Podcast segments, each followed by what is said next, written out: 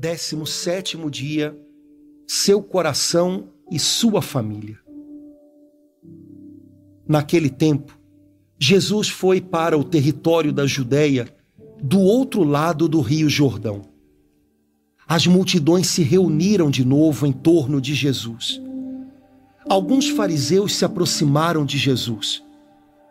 Para pô-lo à prova, perguntaram se era permitido ao homem divorciar-se de sua mulher. Jesus então disse: Foi por causa da dureza do vosso coração que Moisés vos escreveu esse mandamento. No entanto, desde o começo da criação, Deus os fez homem e mulher. Por isso, o homem deixará seu pai e sua mãe, e os dois serão uma só carne. Portanto, o que Deus uniu, o homem não separe. Evangelho de Marcos, capítulo 10, versículos de 1 a 12. A visão de Jesus a respeito do casamento é bem clara. Os benefícios de um matrimônio só podem ser realmente aproveitados se incluem em si mesmos o desejo de fidelidade até a morte.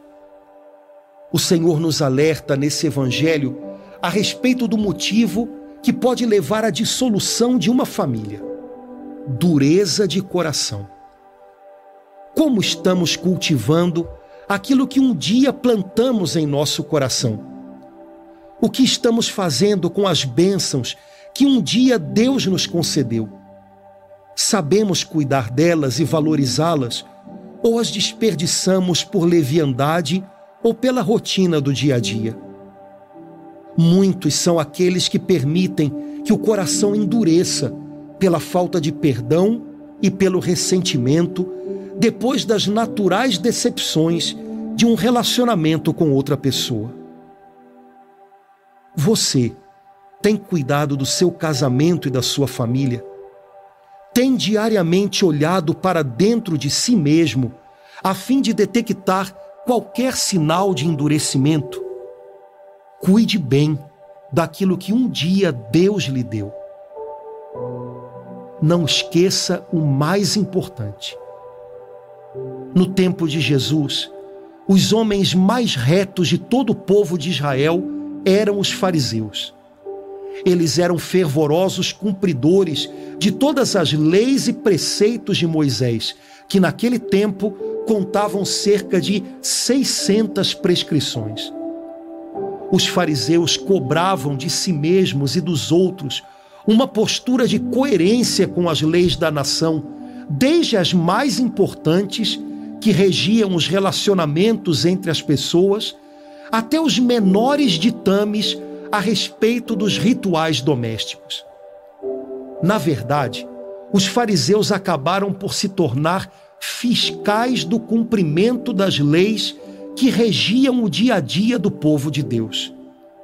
Tudo deveria transcorrer segundo essas normas, e quem não se encaixasse era punido severamente. Mas o que os fariseus talvez não tenham percebido é que eles terminaram por esquecer o principal. Um dia, um deles perguntou a Jesus: Mestre, qual é o maior mandamento da lei? Jesus respondeu com a clareza de quem sabia do que estava falando.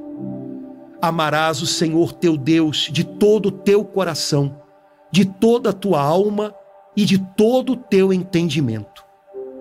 Esse é o maior e o primeiro mandamento. O segundo é semelhante a esse: amarás o teu próximo como a ti mesmo.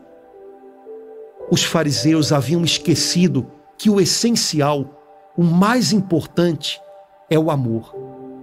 Apesar de estarem tão preocupados em cobrar o cumprimento das leis da nação, eles se esqueciam de demonstrar amor e compaixão, os fundamentos de toda a palavra de Deus.